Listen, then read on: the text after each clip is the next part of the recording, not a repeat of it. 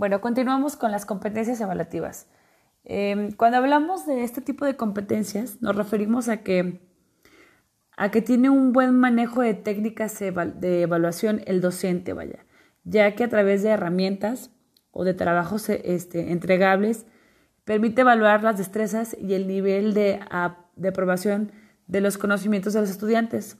además de que favorezca este, que el propio estudiante pueda darse cuenta de cómo ha sido su avance eh, a lo largo de su curso o lo que es lo mismo que pueda hacer una autoevaluación. Les digo yo que ahora ya en, en la UNIT eh, se utiliza este tipo de herramientas en donde tú te dejan alguna tarea de algún tema que ya, vi, que ya viste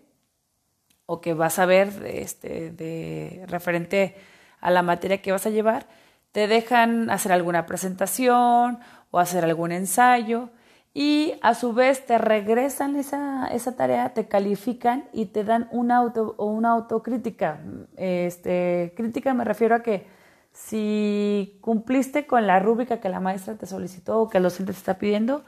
eh, este, pues te ponen ahí felicidades, este, entendiste o cumpliste.